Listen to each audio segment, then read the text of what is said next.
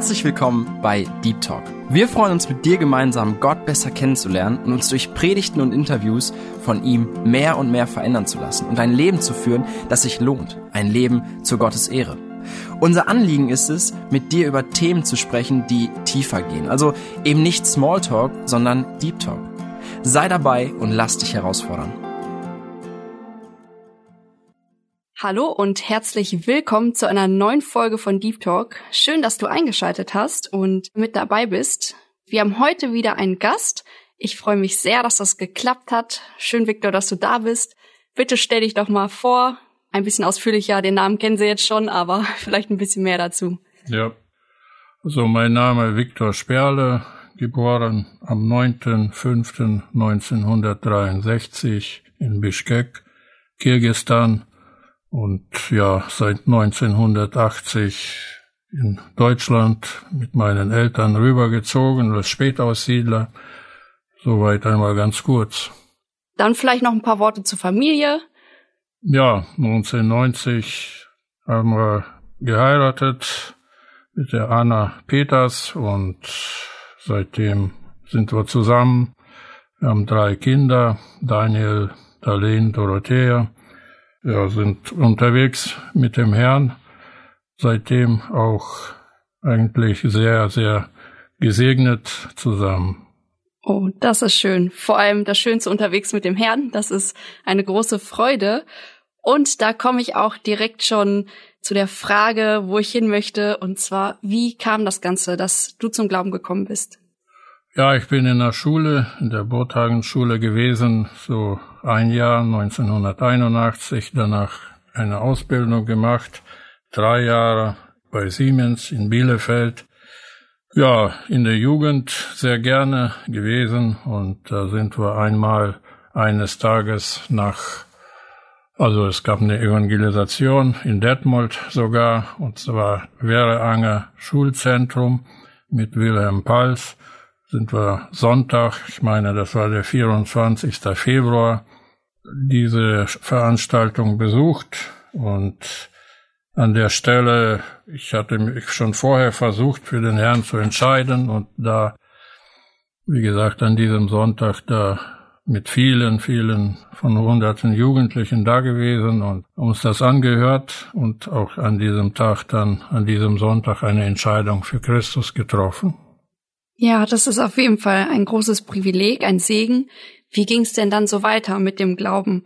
Was hat sich verändert oder ja, was wurde neu? Ja, man war auf jeden Fall sehr froh gewesen, dieses Erlebnis mit Gott gehabt zu haben. Ich habe zu Hause das der Mama mitgeteilt. Sie war sehr, sehr froh gewesen, dass ich der Erste war als Älteste von den drei Söhnen und einer Tochter von den Eltern. Und ja, das in der Jugend ging es auch sehr gut. Also zusammen alles. Es waren sehr viele Jugendliche, die auch immer mehr wurden, immer mehr dazu kamen.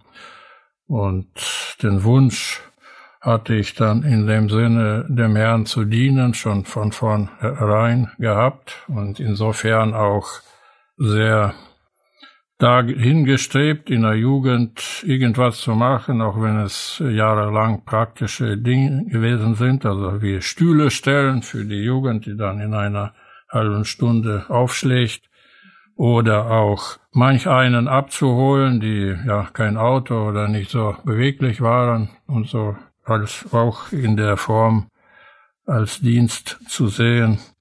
Es mündete später, wo man ja Erwachsener oder auch verheiratet war, dann halt zum Diakon gewählt wurde, wo ich dann auch heute immer noch bin und diesen Dienst tun darf in der Gemeinde, möchte auch gerne tun und so. Das ist sehr, also das Leben im Dienst ist sehr, wirklich sehr gut an dieser Stelle. Oh, schön. Also solche braucht man immer wieder, die bereit sind zum Dienen, auch genauso wie Jesus das gemacht hat, unser großes Vorbild. Und das ist sehr wertvoll, wenn man diese Geschwister in der Gemeinde hat. Das stimmt. Vielleicht noch eine Frage. Gibt es irgendein bestimmtes Erlebnis mit Gott, was gerade in den Anfängen des Glaubens so besonders hängen geblieben ist?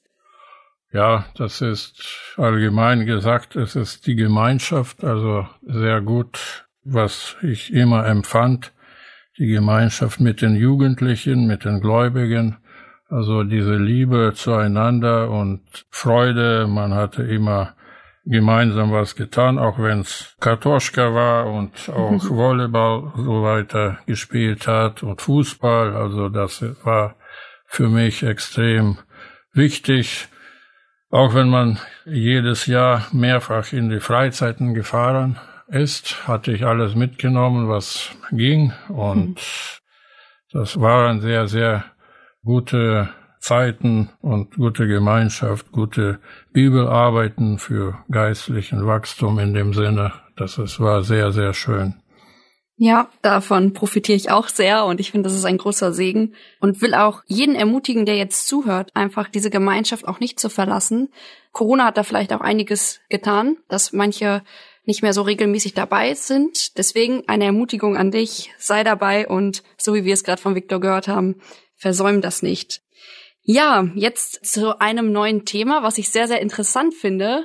Du hast gerade erzählt, du bist Diakon, also ein Diener, hingegeben und gleichzeitig aber auch Unternehmer, hast eine eigene Firma gegründet. Das hört sich irgendwie so gegensätzlich an, aber man kann das vereinbaren, wie man sieht. Wie kam es denn dazu, dass du diese Firma aufgebaut hast?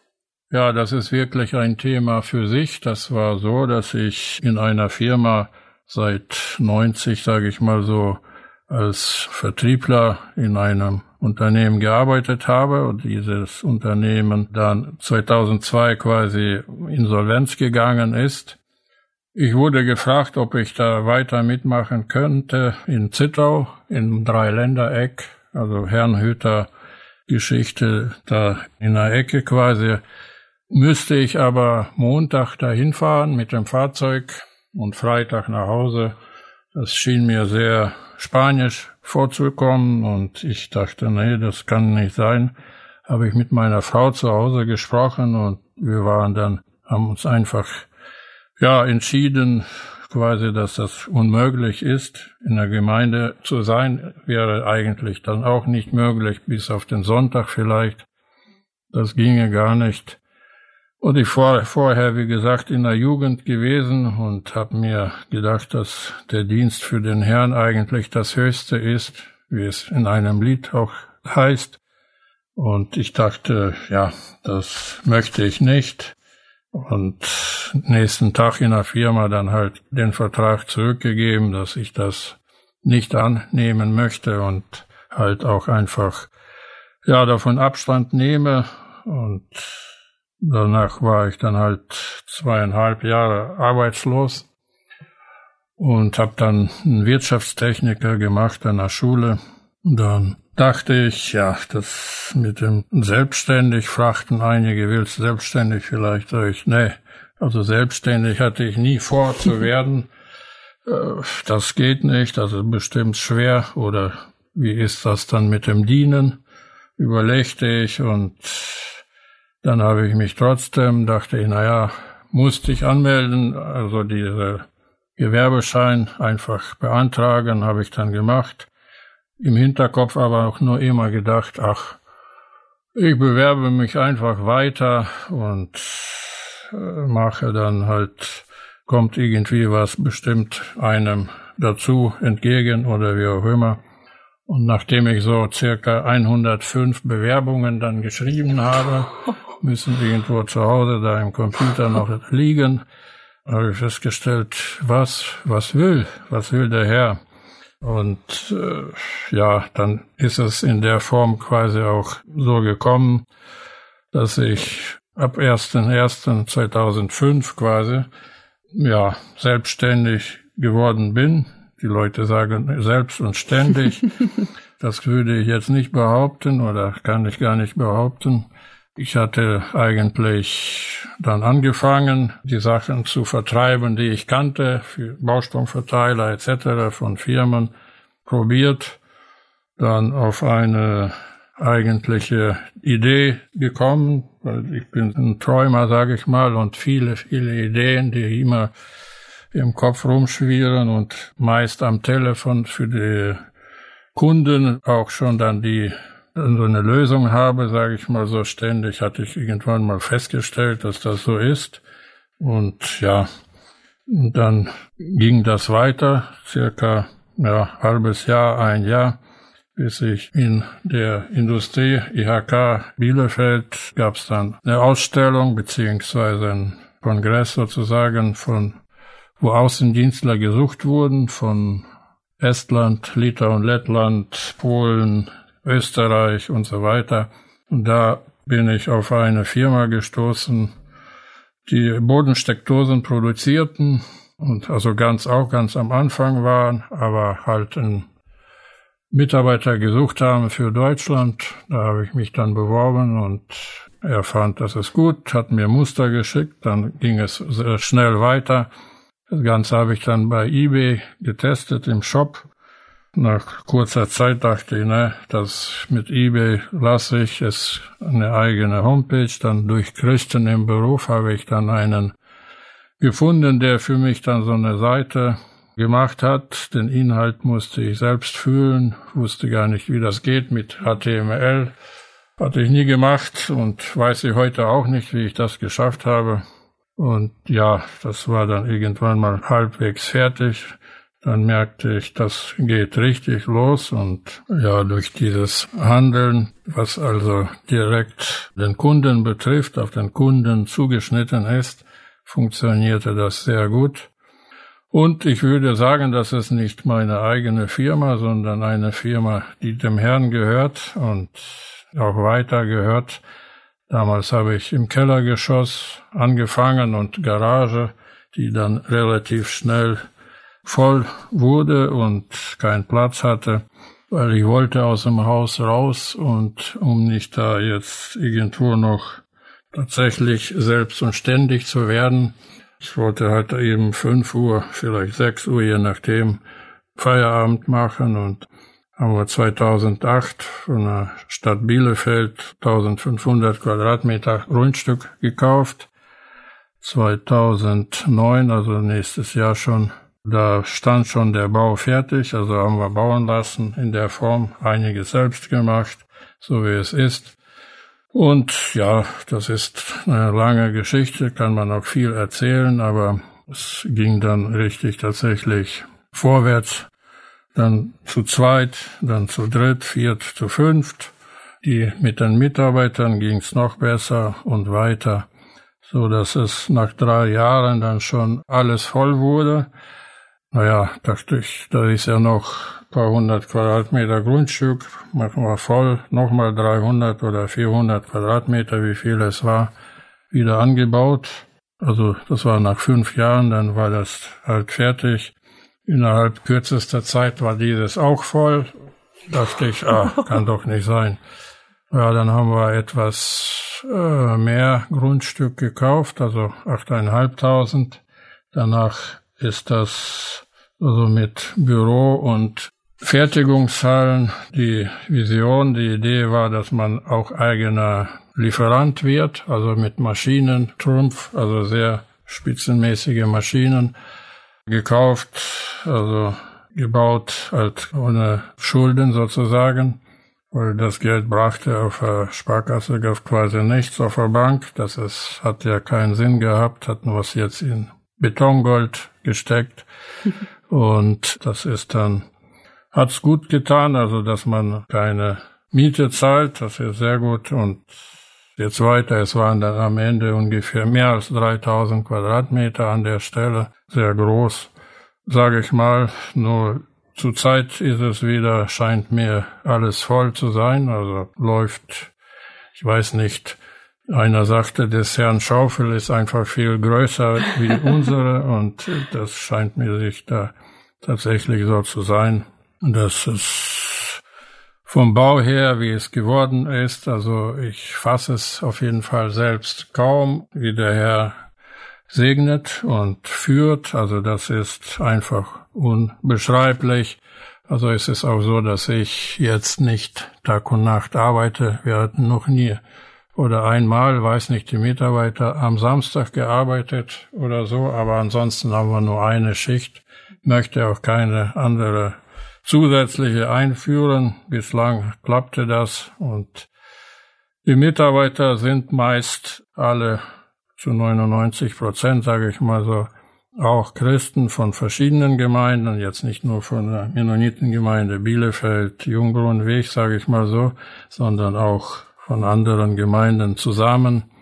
Da mhm. sind wir also sehr, es passt sehr gut zusammen und sehr glücklich, dass der Herr da lenkt und mhm. Gnade schenkt. Wahnsinn. Also, ich glaube, ich weiß, warum es so gut läuft. Einfach weil du gesagt hast, das ist nicht meine Firma, sondern die des Herrn. Sehr, ja. sehr schön. Wie viele Mitarbeiter habt ihr aktuell? Ja, jetzt sind es schon über 40, also oh. ich habe jetzt nicht gezählt. Also das wurden dann immer irgendwann mal 15, 20 für die Halle oder zwei nennen wir das. Das ist unser Lieferant quasi direkt daneben angeklebt, wie auch immer. Also zusammen. Und also für die Maschinen, das war auch eine Geschichte für sich, brauchte man ja Mitarbeiter, die da sind spitzenmäßige Hightechnik, wie gesagt, und ja, nachdem wir dann bei Trumpf gewesen sind und ein paar Maschinen bestellt haben, fragten wir uns mit Daniel, das ist Chef Junior sozusagen, und es sollte ein Roboter her, der schweißt selbst. Da ist also eine Schweißnaht, also total, also sehr, sehr gut für unsere Bodensteckdosen, Technik und Energiesäulen, Wandverteiler und das ist, was da alles wird immer mehr dazu kommt. Und die Maschine wäre eigentlich total super, aber mein Sohnemann sagte, ja, Papa, aber wenn keiner die bedienen kann, das braucht man dann auch nicht kaufen für so viel, für eine halbe Million, da so eine Maschine hat da keinen Sinn. Mhm. Nein, plötzlich hat einer aufgeschlagen, deren Firma insolvenz gegangen ist und der schon 30 oder 40, weiß ich gar nicht wie viele Jahre, so einen Roboter bedient hat. Und das war dann, ja, dachten wir, oh, das gibt aber der Herr, das gibt's doch nicht. Hier. Naja, dann können wir die bestellen. Dann würde das in diese Maschinenpark halt hineinpassen und haben wir das dann auch besorgt, wo die Menschen, die da zwischendurch uns besuchen und die Schweißnähte ansehen oder so, also Technik total, äh, die sagen, das kann kein Mensch doch geschweißt haben. Nee, hat das auch nicht. Das ist der Roboter da hinten. also sehr, sehr spitzenmäßig, mhm. total gut.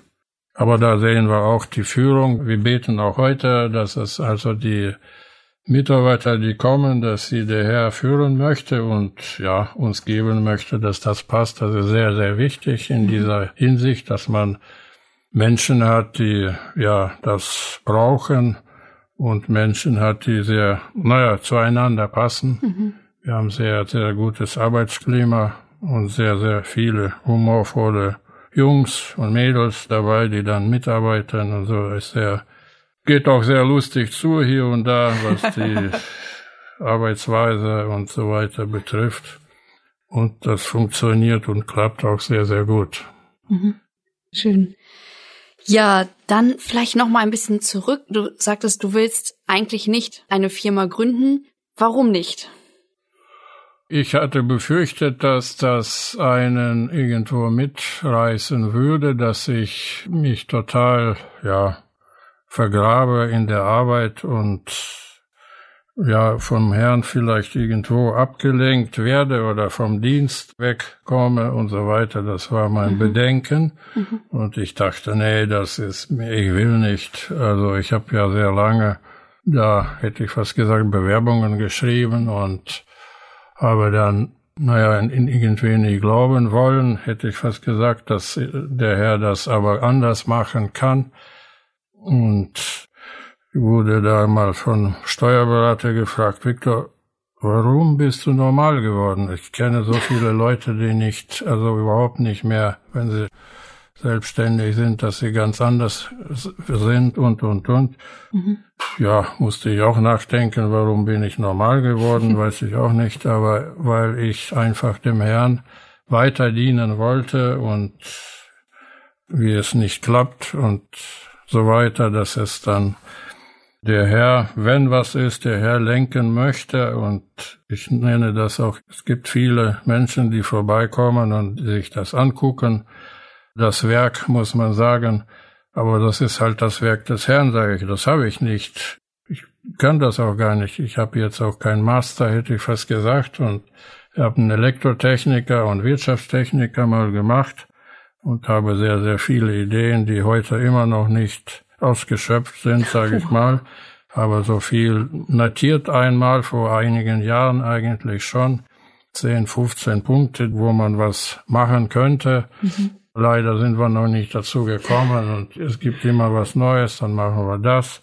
Aber wie gesagt, ich möchte dann nur, ich wollte nur mehr, also nicht, dass ich da vom Dienst wegkomme oder von der Familie, wie auch immer, kann es auch passieren. Daher ist das in der Form so gewesen. Mhm. Wunderbar, wirklich. Ja, vielleicht fragt sich jetzt der ein oder andere Zuhörer, äh, welche Firma ist das überhaupt? Vielleicht verrätst du uns mal, welche Firma das ist. Ja, habe angefangen, ganz am Anfang nannte ich die Firma, war ja auch witzig, also Stromverteiler-Spezialist. Ich habe sehr viel mit Stromverteilern zu tun. Dachte ich, Stromverteiler-Spezialist hört sich nicht schlecht an. Und nach ein, zwei Jahren dachte ich, nee, sind doch alles Bodensteckdosen. Meinen Namen Sperle, dachte ich, Sperle GmbH, vielleicht irgendwann mal, nee, will ich nicht, bringt auch nichts, wenn man das jetzt online stellt, Sperle, wie ist das? Kennt doch keiner. Siemens? Ja, okay, aber Sperle. Wie gesagt, Bodensteckdosen und dann, damit man das breiter ziehen kann, Systemtechnik.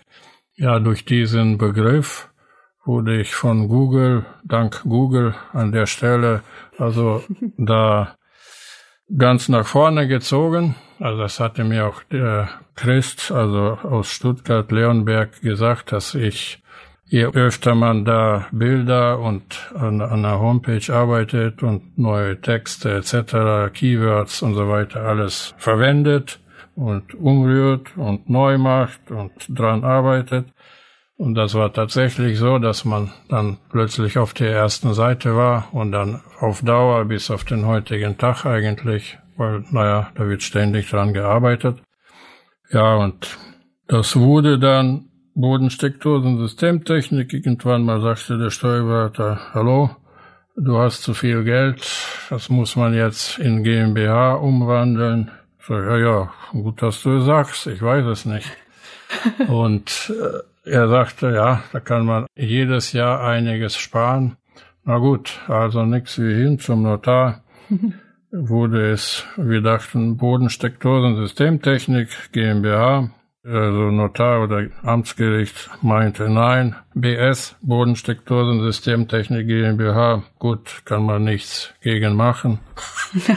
Seitdem heißt das dann auch so BS, Bodensteckdosen Systemtechnik GmbH und ja, für mich, da ist es nur Formalität in dem Sinne gewesen und äh, wie gesagt, läuft aber und funktioniert, ohne dass der Name da jetzt erscheint, sage ich mal so gut. Im Impressum muss es hinein und wie gesagt, mittlerweile ist der Sohn auch mit dabei, voll, voll dabei und kann das auch übernehmen. Er wollte das schon nach der zehnten Klasse. Papa, ich kann das doch so übernehmen. Muss ich denn noch weiter lernen? Sag ich, nein, das geht nicht. Du musst noch studieren.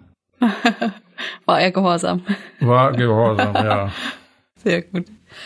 Ja, dann habe ich mal eine ein bisschen herausfordernde Frage, wie ja, das bitte. denn so zu vereinbaren ist, so als Chef und Christ gleichzeitig eine Firma zu führen.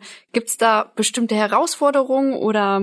Ja, das ist eine starke Frage schon. Das sind Herausforderungen schon richtig. Ja, Chef, Familie, Gemeinde, wie kann man das alles zusammenfassen oder zusammenhalten? Ich meine, es gibt reichlich zu tun in der Firma, irgendwelche Messen ständig also am Laufen und die dann halt ein bisschen weiter weg sind, Stuttgart, Nürnberg, Frankfurt, Berlin und Hamburg, also zum Glück nicht alle auf einmal, also aber ist schon sehr viel zu tun. An der Stelle sind dann ja auch die 40 oder über 40 Mitarbeiter gut dabei und machen das also sehr, sehr gut. Man muss an dieser Stelle dann sicherlich auch Prioritäten setzen, dass ja die Gemeinde zuerst kommt und dass man in der Gemeinde, wo man auch mitarbeitet, halt, da gibt es also nicht nur den Sonntag einmal im Monat, sondern es gibt in der Woche mehrfach Veranstaltungen. Bei uns halt Mittwoch, Gebets- und Bibelstunde oder Samstag ist dann so, eine, so ein genannter Wochenschluss. Gottesdienst kann man auch sagen mit Familien, Kindern und so, alles Beiträgen und so. Und Sonntag ist dann Gottesdienst, der da ist, dann Freizeiten und alles. Also sehr viel in dem Sinne kann man sagen, sehr viel Arbeit, Evangelisation, Gemeinde bezogen oder auch einmal im Jahr in der großen Seidenstickerhalle. Das läuft schon ja, 20, 30 Jahre, weiß ich gar nicht genau, aber das wird dann alles durch die vielen Diakone und Mitarbeiter gestemmt.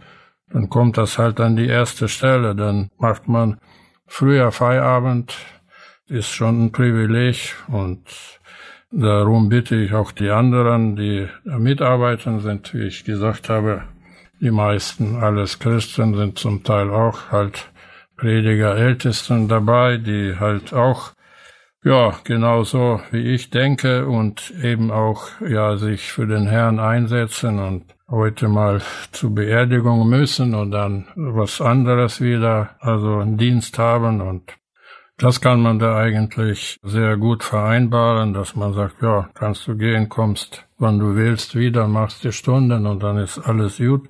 Mhm. Das sind, glaube ich, große Privilegien, die man mit den Angestellten gemeinsam hat. Und das ist die Arbeitszeit. Wir haben 38 Stunden Woche, die können Sie selbst machen und wählen. Die einer kommt um 5 Uhr oder 6 für mich unmöglich. Das weiß ich nicht, wie die das schaffen, aber ja, und so ist das. Ich bin halt lieber dann bis fünf oder bis sechs da, wo mhm. es ruhiger ist. Also wie so ein Zahnrad läuft das alles sehr, sehr gut zusammen. Also sehr gut dabei. Mhm. Ja, also genau, es gibt Herausforderungen, aber auch Privilegien hast du jetzt auch schon genannt. Dann würde ich sagen, kommen wir jetzt zu einem neuen Thema. Und zwar ist es gar nicht so lange her. Da gab es in deinem Leben eine unerwartete Diagnose. Magst du uns ein bisschen darüber erzählen, was das war, wann das war? Ja. Ja, grundsätzlich ist es so, dass ich, ja, solange ich mich erinnern kann, vielleicht so 30 Jahre oder wie auch immer, Kopfschmerzen gehabt habe und also jeden Tag muss man sagen, es gab kaum einen Tag, wo man keine Kopfschmerzen hatte. Und ja, das ist dann schwierig gewesen. Daher sagte ich ja, dass es fünf oder sechs Uhr nicht möglich war. Musste ich mich erstmal morgens manchmal wieder hinlegen, erholen, essen, trinken. Dann wurde es besser, dann bin ich halt auf Arbeit gefahren. Und das, wie gesagt, sehr lange Zeit. Und die, also im November ist es halt dazu, hätte ich fast gesagt, zum Ausbruch gekommen. Ich hatte so ein Jahr anderthalb dann Schwindelgefühle gehabt, Augen, Sehschwierigkeiten, auch Sprachstörungen und so. Also das sind dann so ungefähr vielleicht 20 Minuten gewesen und dann war es wieder vorbeigegangen. Und dann war das, wie gesagt, war das dann täglich in der Form Kopfschmerzen und jetzt nicht jeden Tag, dass man das mit den weiteren Nebenwirkungen zusätzlich hatte, sondern es kam dazu, dass es sitzen musste, sonst konnte ich da umkippen oder sowas. Ja, an einem der Tage am 9. November ist es dazu gekommen, dass meine Töchter dann gesagt haben, das geht nicht weiter so und haben einen Notwagen gerufen und ich von einem Kollegen nach Hause gefahren wurde. Dann kam auch der Notwagen. Gut, sie haben dann dachte, ja, jetzt geht's eigentlich. Was wollt ihr alle? und ich wollte dann halt am besten gleich wieder zur Firma und zur Arbeit halt in der Arbeitszeit. Ja, dann sagten sie, nee, wir müssen sie jetzt aber mitnehmen und werden sie einfach gecheckt, was es gewesen sein könnte. Dann bin ich dann an, ins Johannes Krankenhaus, ist Bethel auch eigentlich geworden in Bielefeld. Und ja, da wurde ich dann bis, also es war ungefähr Mittag, bis zum Abend untersucht, alle mögliche EGs und CTs und auch MRT. Und ja, dann meinten sie, ja, das ist irgendwie nicht so, nicht ganz, wir schicken sie jetzt mit dem Taxi Gilead 1. Dachte ich, naja, was ist jetzt denn? Gut, wo ist das Taxi? Taxi rein. Das dann hat mehr oder weniger zehn Minuten war ich dann auch da. Da wurde ich nochmal durch den MRT geschickt, sage ich mal, in die Röhre und dachte, naja, jetzt ist aber gut. Ich möchte jetzt dann doch nach Hause. Meine Frau wartet. Und äh, sagte Herr Sperle, kommen Sie mal mit. Äh, ich möchte Ihnen was zeigen.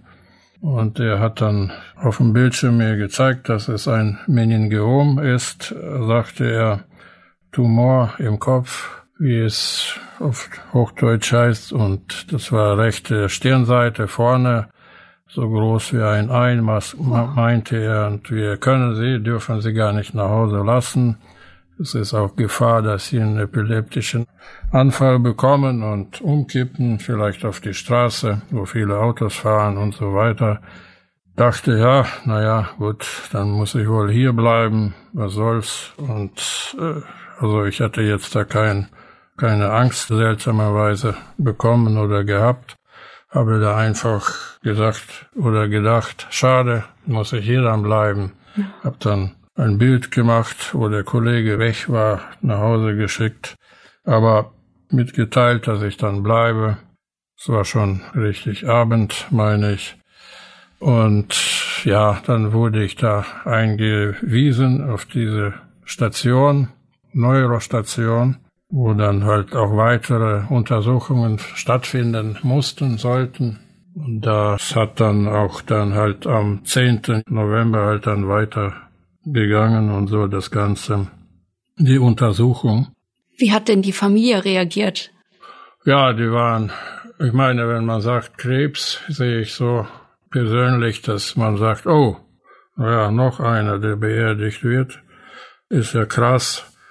Ich bin danach, also nach der Krankheit in dem Sinne ganz anderer Meinung. Das muss sie nicht so sein, auch nicht bei anderen. Und die Familie sagte, oder ja, sie war schon ein bisschen schockiert, denke ich. Und ich in der Form nicht so. Ich hatte da dann Cortison bekommen am nächsten Tag war ich dann, dachte ich, boah, du bist ja ganz gesund eigentlich. Was willst du? Was machst du hier? Also kein, nichts, keine Kopfschmerzen oder so. Mhm. Ja, Katjason ist halt so entzündungshemmend und so weiter. Und dann kam auch schon der Arzt und sagte, ja, es gibt vielleicht einen Termin am 12., also schon sehr nah. Mhm. Also übernächsten am Freitag dachte ich, boah, das ist ja voll heftig, so das kann ich ja mich, bin ich ja schnell raus hier. Habe ich ihn gefragt, was ist jetzt mit Sport später und so weiter, Fußball. Also Marathon können Sie nicht laufen, aber Halbmarathon, Herr Sperle, wäre drin. Wie lange müsste ich hier bleiben nach der OP? Sagt er, ja, da sind eine Woche, fünf Tage bis eine Woche ungefähr. Ah, okay, das ist auch nicht so lange. Gut. Und wenn es jetzt schon gleich am 12. ist, das wäre ja absolut super. Und dann kam er mit einer Hiobsbotschaft, hätte ich fast gesagt, dass er, es ist kein Narkosearzt da und ohne geht das nicht. Dachte, ja, das gibt's doch nicht. Und naja, dann sagten sie, der nächste Termin wäre 25.11. Was? 25.11.? So viel soll ich hier warten? War für mich total unmöglich. Dachte, was soll ich hier machen?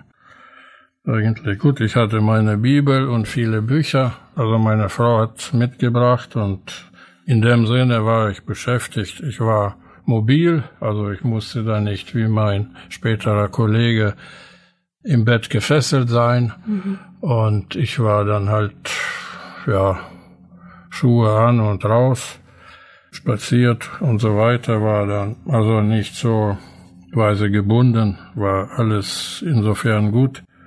Fragte mich aber oder fragte den Herrn eigentlich, was soll ich hier machen? Und die Ärzten habe ich gefragt, kann ich ja für 14 Tage vielleicht oder 12 Tage nach Hause? Nee, dann müssten sie wieder von vorne untersucht werden und so weiter. Dachte ich, na gut, okay.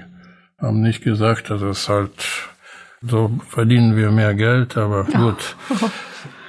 Und ja, gut, sage ich, okay, dann muss ich hier warten. Meine Frau war jeden Tag halt da und ich habe dann in der Form, ja, da verstanden, wofür mich der Herr da halt haben wollte. Mein Kollege, der daneben im Zimmer war, hatte einen Motorradunfall und eigentlich fast ums Leben gekommen. Es waren auf dem Rücken fast alle äh, Wirbel angebrochen, gebrochen und deswegen durfte er auch gar nicht, er war also ans Bett gebunden, durfte auch nicht aufstehen, sich bewegen, also bewegen in dem Sinne.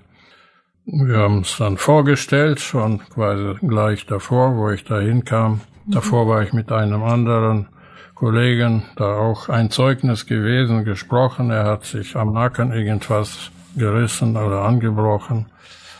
Und danach durfte ich dann ins nächste Zimmer, dachte ich, naja, Hauptsache, ich bin jetzt nicht jeden Tag woanders, aber dann bin ich halt aber da mit dem Kollegen geblieben. Es ist auch so, dass er sehr große Schmerzen hatte. Dann wurde er schon am, am 15. glaube ich operiert.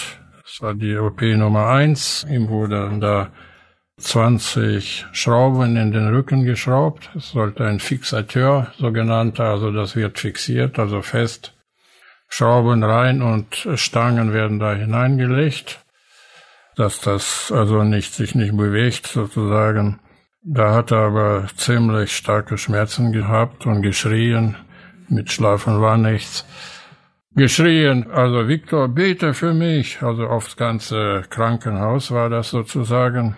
Dachte ich, boah, das ist mir also richtig durch den Mark gegangen, fast wie man sagt. Sag ich, ja, mache ich. Ich bete für dich, Holger, das ist kein Problem.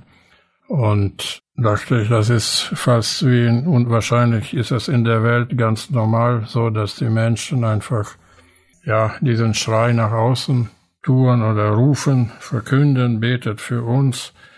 Und dieser an dieser Stelle halt auch. Ich hatte also nach, vor dem Essen morgens immer, also immer auch Mittag und abends, aber vor dem Essen morgens gebetet. Können wir vielleicht zusammen kannst du nicht laut beten? Sag ich, natürlich kann ich auch laut beten. Und dann haben wir das also zusammen gebetet, jeden Morgen, jede, also die zwei, zweieinhalb Wochen. Dann ist es, er sagte, oh, Victor, du hast heute nicht gebetet. Oh, Entschuldigung, sage ich, du, du bist ja fast wie mein Sohn, der, wo er klein war, sagte, Papa, du hast auch, du hast jetzt nicht gebetet. Kann vorkommen, Entschuldigung, aber ich habe für mich gebetet, aber ich kann auch laut beten. Habe ich nochmal laut gebetet. Schön. Und einmal fragte er mich, hast du keine Angst? Bald ist deine OP, bald bist du dran. Musste ich erstmal stutzig äh, werden, weil da habe ich überhaupt nicht dran gedacht, dass ich irgendwie so ein, ja, Angst habe oder so. Ich wollte dies und jenes, ich habe die Bibel gelesen, ich wusste, dass tausende Leute für mich beten und dann, ich konnte nicht, also über Angst gar nicht nachgedacht, was wird, was nicht wird. Sind das die letzten Stunden oder so, habe ich nicht überlegt oder wie gesagt auch nicht nachgedacht. Es müssen die Gebete gewesen sein, dass der Herr einfach, ja, die totale Ruhe schenkt, auch wenn ich so allgemein ruhig bin, aber der Herr hat das einfach gegeben und musste ich also, wie gesagt, eine Weile überlegen, sagte ich, nee, ich habe, eigentlich habe ich keine Angst, aber es beten so viele, ich bete selbst, dass es muss dieser, dieses muss der Grund sein, dass ich keine Angst habe. Ja, wie gesagt, das hat sich dann fortgesetzt. Jeden Tag am Tag, am 25.11. sollte die OP dann tatsächlich stattfinden und die ganzen Kollegen waren da, die Ärzte, Oberärzte und so weiter. Ja, dann sagte ich, komm, beten wir für deine OP jetzt. Weil er hatte dann schon zwei, mhm. also erst 20 Schrauben, in der zweiten nochmal acht Schrauben hat er reinbekommen, also furchtbar schwer. Und also da hat auch Schmerzmittel kaum geholfen. Und das war schon sehr, sehr schrecklich in dem Sinne, kann man sagen. Mhm. Und ich sagte, ja, wie, vielleicht willst du beten. Er sagte, oh, nee, das schaffe ich nicht.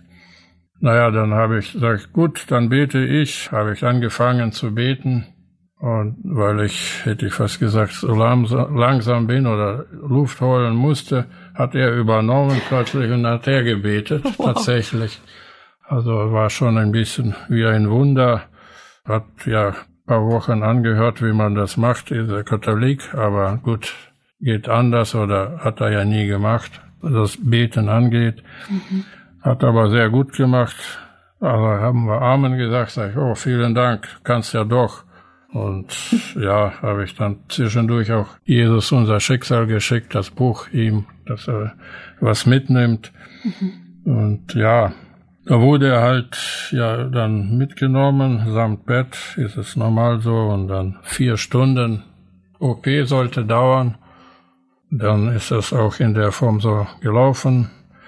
Also beim Kollegen waren es das acht Stunden und vier Stunden, aber ich hatte nur vier Stunden, da habe ich also nichts mitbekommen. Ich hatte keine Schmerzen, ist auch durch Narkose halt so machbar. Ja, dann bin ich aufgewacht auf der Intensivstation, dann möchten Sie was essen? So, oh, wie, jetzt schon? Äh, ja, Sie können hier ein paar Kekse und Kaffee, möchten Sie Kaffee? Sag ich, ja, möchte ich. Und dann wunderte ich mich, aber gut, ist so. Das war schon sehr lustig und gut gegessen. es war ein spitzenmäßiges Pflegepersonal. Also ich würde schätzen, dass es dann halt da einige Christen gibt in diesem Gilead 1, wo ich auch selbst persönlich gesehen habe, die Männer, Frauen in Weiß, sage ich mal, oder auch anderen Farben ist da alles drin, dass sie sich, naja, so kleine Kreise gebildet haben und dann gebetet haben, dachte ich, fand ich auch sehr stark, dass das überhaupt möglich ist, denke ich fast wie bei uns in unserer Firma, wo wir jeden Montag eine Gebetsgemeinschaft halten und für alle Anliegen, ob Gemeinde, persönliche und geschäftliche etc. für alle beten dürfen. So auch hier dachte ich, das ist sehr, sehr schön. Ja, so ist das die Zeit im Krankenhaus. Ich bin dann am 31.11. wurde mir gesagt, ja, Sie können jetzt heute Mittag nach Hause, das Bett brauchen wir. So, ja, übergebe Ihnen gerne das Bett hier. Und meine Frau Anna hat mich dann abgeholt ja, der war schon also sehr gut. Alles in dem Sinne, dachte ich, auf jeden Fall sehr gut gelaufen. Ohne weitere Schmerztabletten durfte, sollte also ein Monat zu Hause also bleiben, was ich dann auch getan habe und weiter genesen bin. Das Gewaltigste ist an dieser Stelle, dass ich nicht so halb repariert wurde und dann auch immer wieder zwischendurch jetzt Kopfschmerzen habe, sondern dass ich gar keine Kopfschmerzen mehr habe seit ungefähr Anfang Januar. Zwischendurch hatte ich einen kleinen Vorfall, sage ich mal so Ende Februar, aber sonst, ich wunderte mich irgendwann mal, das gibt's doch nicht. Ich habe ja gar keine Kopfschmerzen. Jeden jede Woche, jede Woche und keine Kopfschmerzen. Das ist ja eigentlich ein Mehrwert durch diese Operation bekommen, dass der Herr da so gnädig ist und Gottes Segen also gegeben hat und dass es so eine Führung ist, also unverständlich. Ich kann es auch nicht so, sage ich mal, so recht begreifen. Aber der Herr kann alles und daher sehe ich das schon als eine sehr, sehr ja, kannst nicht fassen, also der spitzenmäßige Führung und die große Gnade Gottes besonders an mir. Mhm. Boah, das ist so unglaublich. Da kriegt man so eine Diagnose und kann dann nochmal Zeugnis sein, mitten im Krankenhaus für andere und dann ist es jetzt auch besser als vorher quasi. Das ist boah, Wahnsinn. Also Gott die Ehre dafür und ich hoffe natürlich, dass es auch so bleibt und weiter bergauf geht und ja, hab noch eine weitere Frage. In dieser Zeit im Krankenhaus, gab es da irgendwie besondere Ermutigungen oder irgendwas, wofür du dankbar bist, was so in der Zwischenzeit auch passiert ist? Ja, also besondere Ermutigungen waren schon, ich habe ja täglich selbst gebetet und täglich sich WhatsApp-Nachrichten und Mails und alles Mögliche bekommen, Ermutigungen und wusste, dass das übersee und sonst wie weit alles dann mitbekommen, boah, die beten alle für einen, das ist heftig, dass man so eine Gemeinde, Gemeinden hinter sich hat, die für einen beten, wo man einfach sagen kann, das ist es, das ist was,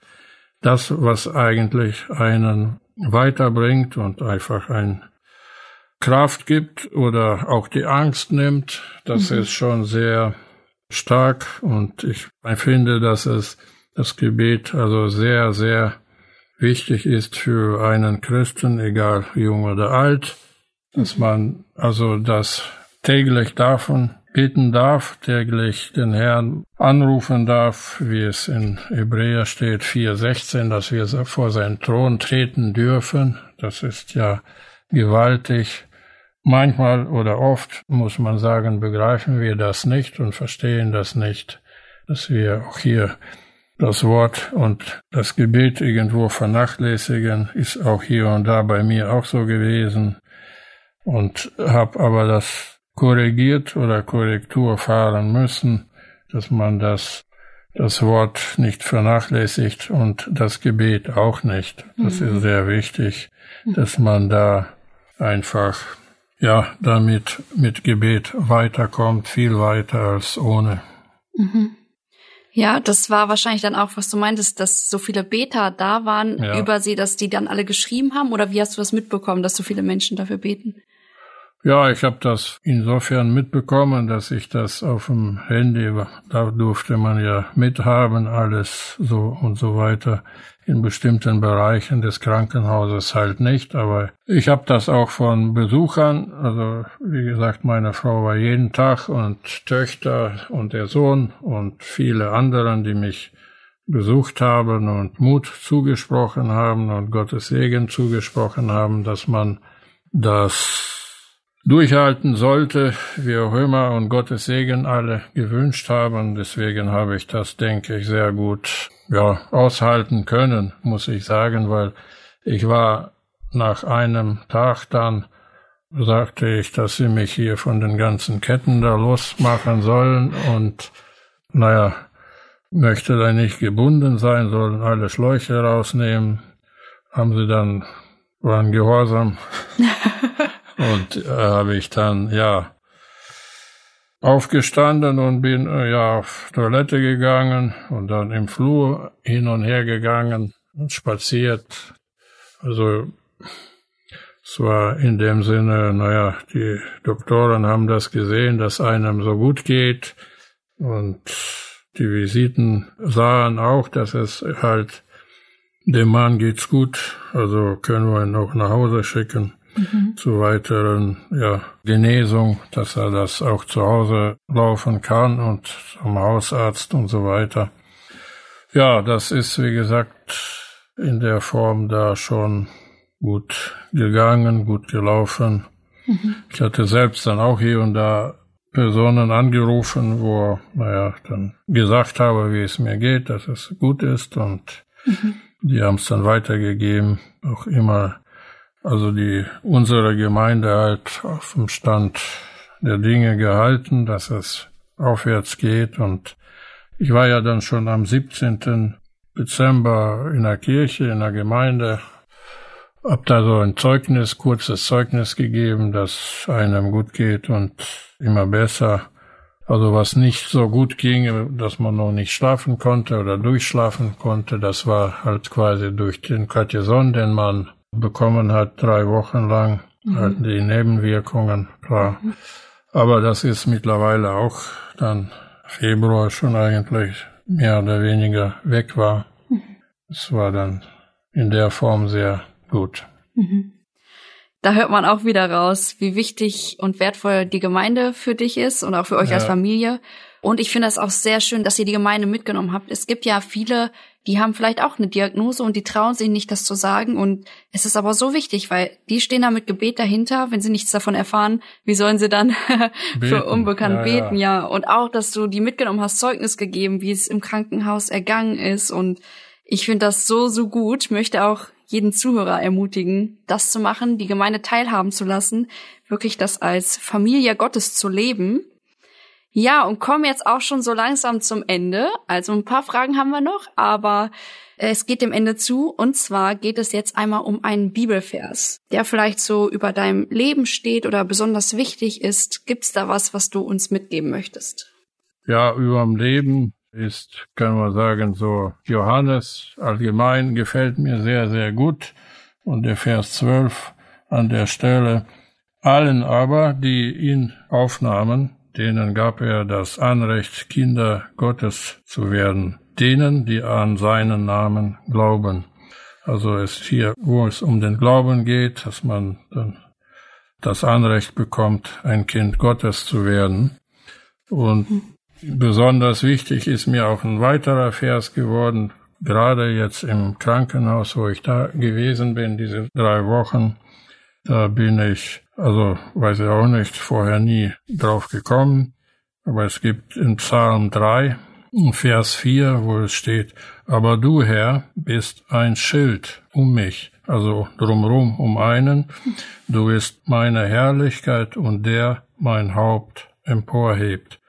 Ich denke, das ist sehr wichtig, wenn ein Schild um einen drumherum ist, ist ja von alter Sprache her, und der Herr, der einen dann tröstet und das Haupt erhebt, ja, dass man mhm. fröhlich wieder sein darf. Ich habe das jetzt, ich weiß nicht wie oft mal gelesen, aber sind Verse, die einen sehr, sehr trösten und stark dann halt auch auf einen einwirken. Es ist halt das Wort Gottes. Mhm, mhm. Ja, vor allem gibt es vielleicht auch Zuhörer, die noch nicht mit Jesus unterwegs sind. Da passt auch Johannes 1, Vers 12 so gut. Möchte ich auch mitgeben für dein persönliches Leben, lieber Zuhörer. Und Psalm 3, Vers 4 ist auch ein sehr ermutigender Vers. Das ist so interessant, wie Gottes Wort immer wieder in neue Lebensbereiche reinspricht, wo man den vielleicht schon oft gelesen hat und dann in einer bestimmten Situation hat man so einen starken Bezug dazu plötzlich. Also ja, danke, dass du den auch mit uns geteilt hast. Und jetzt zur letzten Frage. Welchen Ratschlag würdest du für unser Leben mitgeben?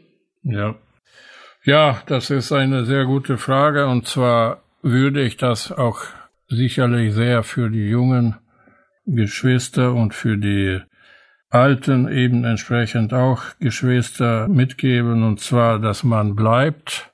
Es gibt ja auch den Johannes in den Briefen, weiteren Briefen, der sagt, bleibt an mir.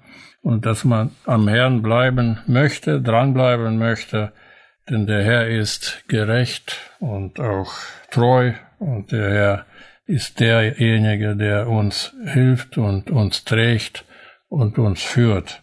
Mhm. Und das ist ganz wichtig, dass man ja halt da dabei ist und nicht die Gemeinschaft verlässt oder sehr, sehr lau ist, wie es auch in der Bibel steht. Es ist sehr wichtig, dass man, ja, immer dabei wer und sein möchte. Vor allem jetzt so nach der Corona-Zeit merkt man, da sind ah, sehr, sehr reichlich Geschwister, die vorher da waren und jetzt irgendwie ganz lau geworden sind und nicht mehr kommen. Daher, wie gesagt, es wäre ganz wichtig, dass man kommt, da wo das Wort des Herrn besonders verkündigt wird, mhm. dass man am Herrn bleibt und an seinem Wort und Gebet festhalten möchte. Ja, da will ich auch gar nichts mehr zufügen. Also sehr gute letzte Worte für heute, für das Interview.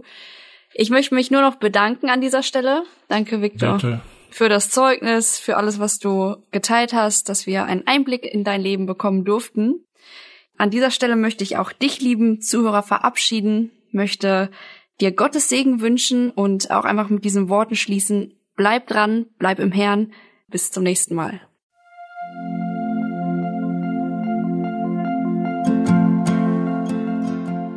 Schön, dass du heute dabei warst. Wenn es für dich ein Segen war und du etwas mitnehmen konntest, dann teile Deep Talk gerne mit deinen Freunden und fühl dich frei, auch uns ein Feedback zu schreiben. Wir würden uns da sehr darüber freuen. Wenn du heute zum ersten Mal dabei warst oder eine Sendung verpasst hast, kannst du alle vorherigen Sendungen auf Spotify oder auf Soundcloud finden. Mehr Infos über Deep Talk oder Segenswelle allgemein findest du auf www.segenswelle.de oder auf unserem Instagram-Feed, auch unter Segenswelle zu finden. Falls du Fragen und Anregungen, zum Beispiel Themenvorschläge hast, schreib uns gerne. Wir wünschen dir noch eine gesegnete Woche mit den Worten aus Kolosser 3, Vers 17. Und was immer ihr tut, in Wort oder Werk, das tut alles im Namen des Herrn Jesus und dankt Gott dem Vater durch ihn.